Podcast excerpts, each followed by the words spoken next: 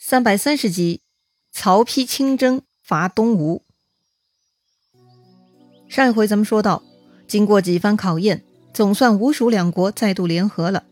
这件事情嘛，很快就被魏国奸细探听到，并且报告给了魏主曹丕。曹丕很生气呀，立刻召集文武大臣共同商议对策。此时啊，大司马曹仁、太尉贾诩都已经过世了，这些呢，都算是曹丕政府的损失了。不过生老病死也是无奈嘛。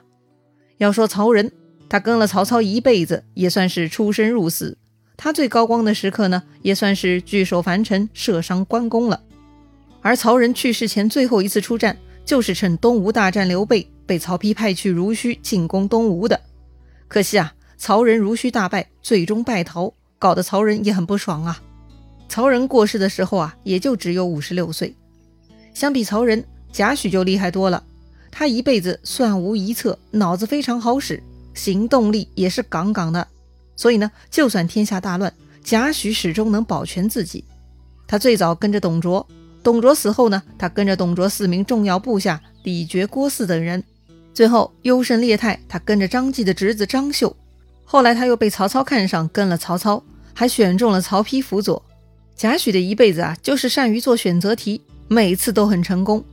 果然呢，最终曹丕登上了皇帝位置，贾诩成为太尉，活到了七十七岁，真的是人生大赢家呀。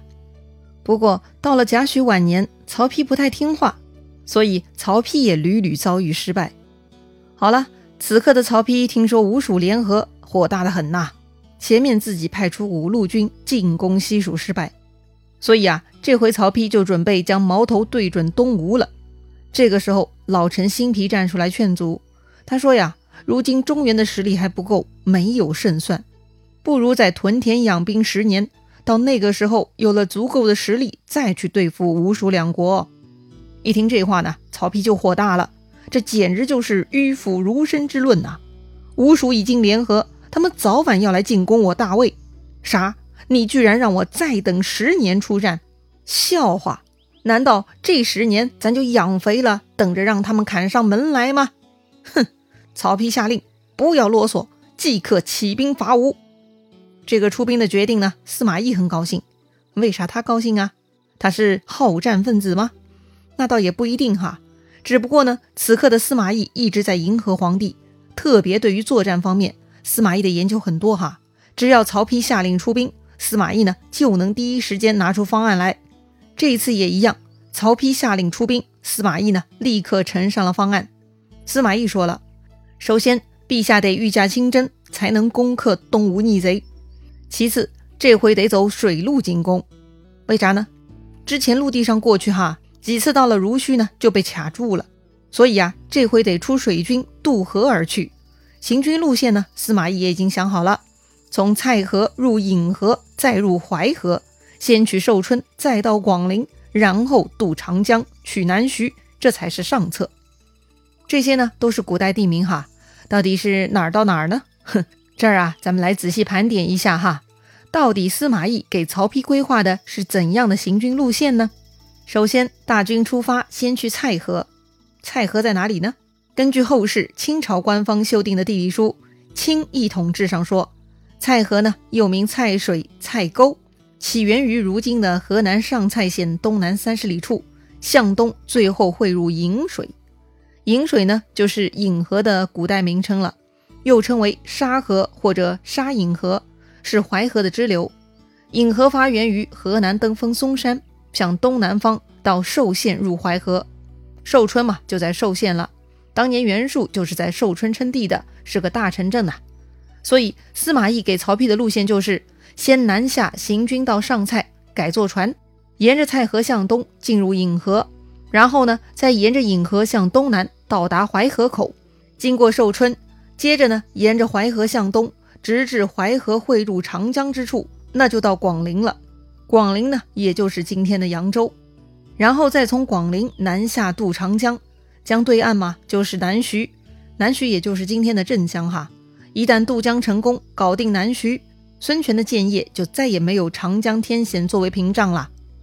确实，今天的扬州和镇江中间就架着润扬长江大桥呢。这个大桥呢是二零零五年四月底通车的，可见呐，这两地的贯通是多么的重要。这两地的贯通呢，其实在孙中山先生一九一九年所著的《实业计划》中就已经有规划了。当时啊，孙中山先生规划了两座跨长江的大桥，一座呢是武汉长江大桥，另一座就是连接扬州镇江的跨长江大桥了。不过呀，基于很多其他原因。这个第一座长江下游的跨江大桥呢，还是建在地位更重要的南京了。好了，言归正传哈，司马懿的方案确实很妙，因为啊，魏军从西面来，如果走陆路或者长江，那就先到建业；但是走淮河一路呢，就可以先到更东边一点的南徐了。毕竟南徐不是首都嘛，把守相对宽松些，所以司马懿特地设计往东边绕路的计策也是很有见地的。果然，曹丕一听十分满意，立刻全面采纳，下令连夜开工建造御驾亲征用的龙船，一共呢造十条龙船，每船长二十多丈，可容纳两千多人。另外呢，再收拾战船三千多条。哎，这么一来，水陆军就达到了三十多万了。这一年是魏黄初五年，到了秋天八月里，一切出战的准备都已经搞定，曹丕呢这就要正式御驾亲征了。这回曹丕比较谨慎，他把自己父亲留下来的老部将呢都给带出来了，派曹真为前部，另外张辽、张合、文聘、徐晃等为大将先行，许褚、吕虔为中军护卫，曹休为合后，刘烨、蒋济为参谋官，前后呢水陆军一共三十多万人，这就浩浩荡荡起兵了。那么出主意的司马懿呢？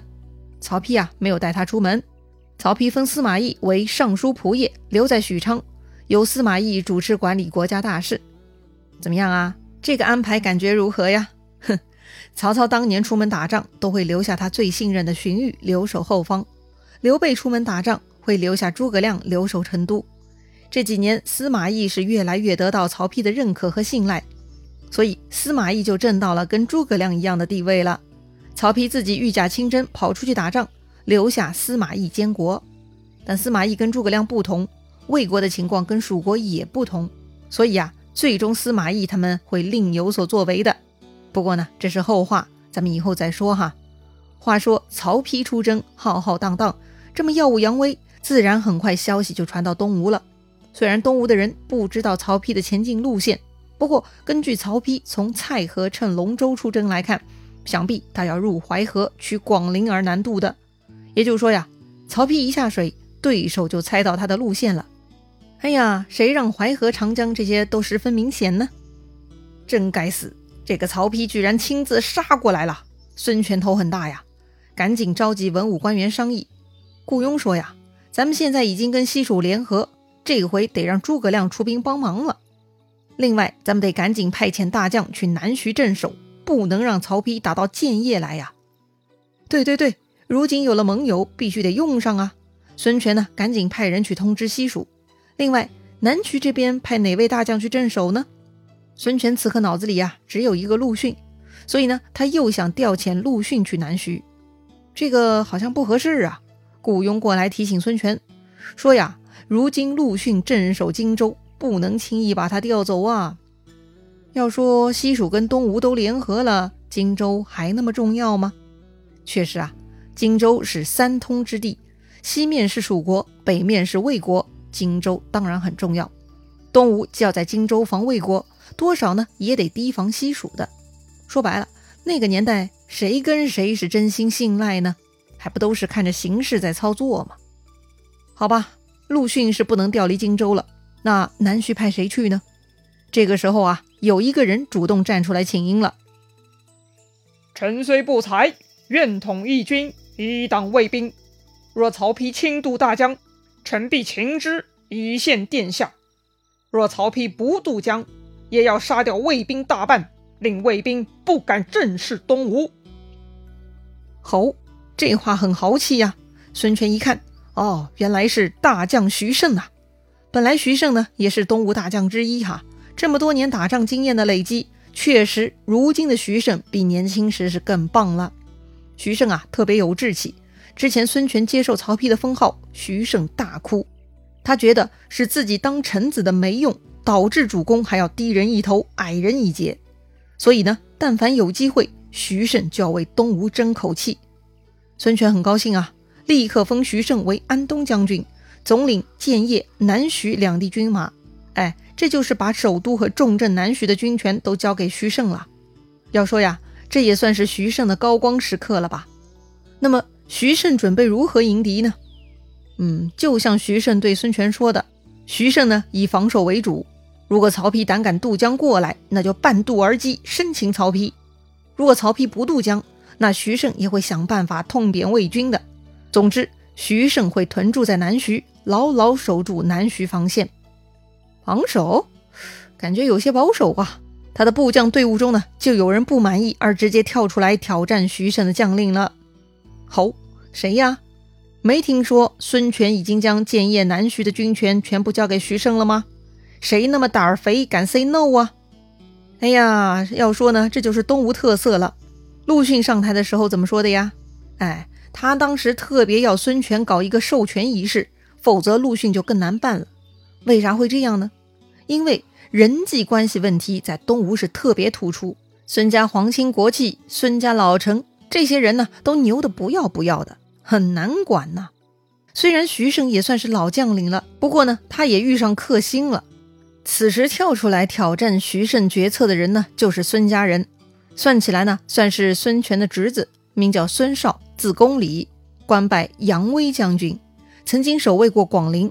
此人呐，年轻气盛，非常胆大。孙绍的意思是，为啥要等曹丕跑到长江边呢？咱们直接北上，开到广陵那儿，主动出击，不是更好吗？废话，当然不好。曹丕有三十多万人南下，先锋又是很多曹氏名将，主动北上迎敌，不就是上门送菜吗？当然不行了。徐盛作为主将，他已经想好了破敌之策，只等曹丕把船开到长江北岸，徐盛呢就有方法对付曹丕了。但孙绍却不肯听，他曾经守卫过广陵，认为自己很了解广陵地势。孙绍提出啊，他要带上本部三千军马，北上去与曹丕决一死战，如果打败了，甘受军法处置。吼，三千对三十万，以一敌百。看来孙少不是胆儿肥，而是胆大包天呐。那么徐盛会同意孙少的请命吗？